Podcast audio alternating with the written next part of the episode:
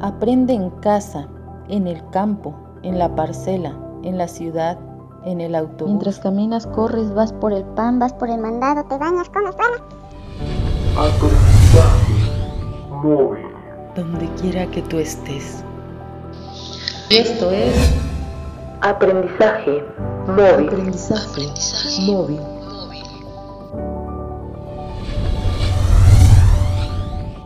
Qué bueno que me acompañas en este episodio de la serie Podcast para el aprendizaje móvil. En este episodio platicaremos sobre la vida de una mujer de las estrellas, una mujer muy especial en la historia de la ciencia. Comenzamos. Uno de los más gratos recuerdos de su infancia eran las frías noches en las que su padre la invitaba a observar el cielo. Un momento decisivo en su vida fue la vez que observaron un cometa, un fenómeno maravilloso que la invitaba a querer conocer más de lo que ocurría en el cielo. A los tres años se enfermó de viruela, lo que le dejó varias cicatrices en la cara. Luego, a los diez años se enfermó de tifus, una enfermedad que provoca dolor de cabeza muy intenso y agotamiento extremo. Sin embargo, en ella tuvo más repercusiones severas. Su crecimiento se estancó y perdió la visión del ojo izquierdo. Su madre se volvió más severa con ella y decidió entrenarla como empleada doméstica. Sin embargo, su padre aprovechó cada vez que su madre se ausentaba para incluirla en las clases de violín de sus hermanos. Su madre la trataba como si fuera su empleada, y si no hubiera sido por su hermano William, nunca hubiera dejado las labores del hogar. Él se encargó de su educación, le enseñó música, modales, aritmética e inglés. Ahí fue donde se convirtió en la cantante principal de los conciertos de su hermano.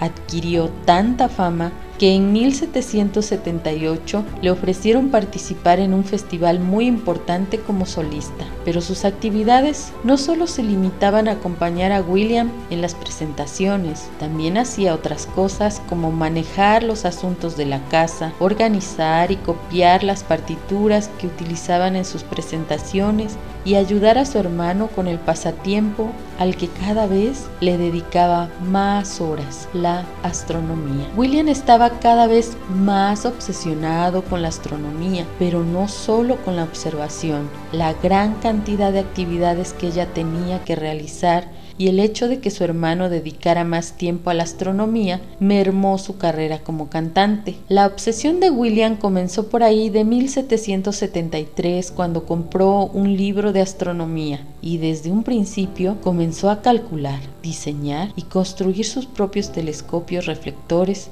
porque el descontento que tenía por las herramientas de mala calidad disponibles en la época era mucho. William observaba los cielos junto con Caroline. Para 1774 ya había podido observar la nebulosa de Orión, que fue descubierta en 1610. El punto de inflexión en un estilo de vida sucedió cuando se dieron cuenta que lo que hoy se conoce como planeta Urano, la mayoría de los astrónomos que lo había podido observar consideraban que era una estrella fija, porque no podían apreciar su movimiento. El 13 de marzo de 1781, William y Caroline usaron el mejor telescopio que tenían hasta ese momento, uno con un espejo principal de 15 centímetros, dirigiéndolo hacia la constelación de Géminis.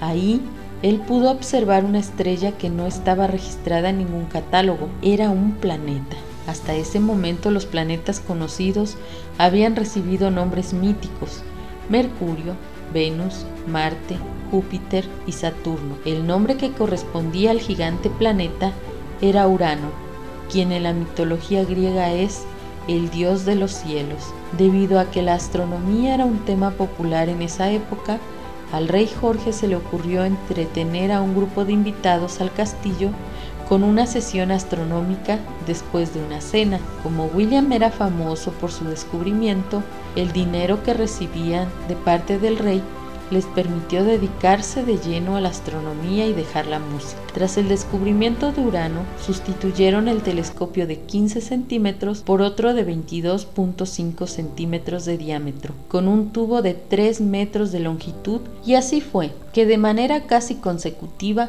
construyeron otro telescopio de 48 centímetros de diámetro, colocado en un tubo de 6 metros. Con la fabricación apelaron a una mejora significativa de la nitidez que les permitiera observar mejor los astros. Caroline también aprendió a copiar catálogos astronómicos y además registraba y optimizaba todas las observaciones que realizaba su hermano. Dentro de Caroline se estaba encendiendo el deseo de realizar sus propias observaciones y descubrimientos. Como vivían en un pueblo muy tranquilo y solitario, a William se le ocurrió construirle a Caroline unos cuantos telescopios. En total fueron tres. Con cada obsequio iba haciendo adecuaciones que le permitieran utilizarlo de forma cómoda. En 1782, Caroline empezó a escribir su primer libro. El 26 de febrero de 1783 encontró una nebulosa que no estaba incluida en el catálogo vigente. También descubrió, independientemente, uno de los satélites de la galaxia Andrómeda. Después, entre 1785 y 1786, las observaciones de Caroline empezaron a despuntar. Después del éxito de los anteriores dispositivos, el rey Jorge III contribuyó al financiamiento de un nuevo telescopio. Fue en 1786 cuando construyeron uno con espejo de 1.22 metros de diámetro, conectado a un tubo de 12 metros de largo. Para la terminación de este telescopio colaboraron más de 40 hombres y el pulido del espejo la labor fue de Caroline, mientras que William ideó un sistema mecánico. Fue uno de los telescopios más grandes y eficaces de la época. Caroline descubrió ocho cometas, el primero de ellos en agosto de 1786. En ese momento, su hermano estaba de viaje y no fue capaz de calcular las coordenadas de ese nuevo objeto celeste, por lo que tuvo que pedir ayuda a través de cartas a unos amigos de su hermano. La respuesta de ellos fue que había inmortalizado su nombre al haber hecho tal descubrimiento. El reconocimiento por fin estaba llegando. Pocos días después, la visitaron el presidente y el secretario de la Royal Society para observar el cometa que había descubierto. Su hermano regresó de su viaje para encontrarse con que ya era famosa. William fue convocado al castillo para mostrar el nuevo descubrimiento a la familia real y defendió el hecho de que fue su hermana y no él el que lo había descubierto. Después de sus descubrimientos, a Caroline se le asignó un pago anual de 50 libras, que si bien era uno de los sueldos más altos al que podía aspirar en aquel entonces una mujer, era bastante menor al de William. Caroline Herschel fue la mujer en recibir un pago por primera vez por sus trabajos científicos en la historia, en una época donde no se esperaba que las mujeres participaran en la ciencia.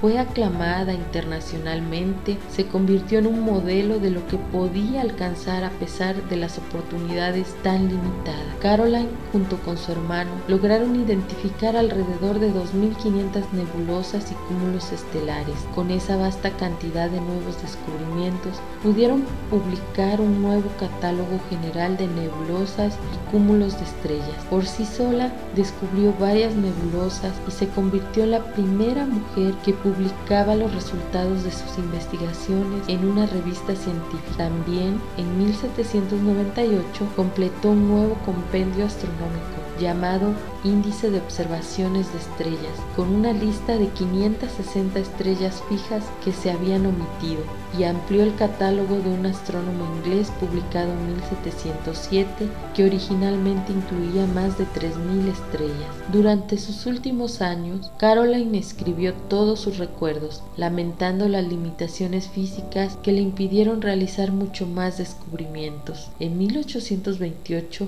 le fue otorgada una medalla de oro de la Real Sociedad Astronómica y también fue elegida como miembro honorario en 1835, siendo la primera integrante mujer. En 1846, a sus 96 años de edad, el rey de Prusia, Federico Guillermo IV, le otorgó la medalla de oro de las ciencias. Además, en su honor hay un cráter en la luna que lleva su nombre.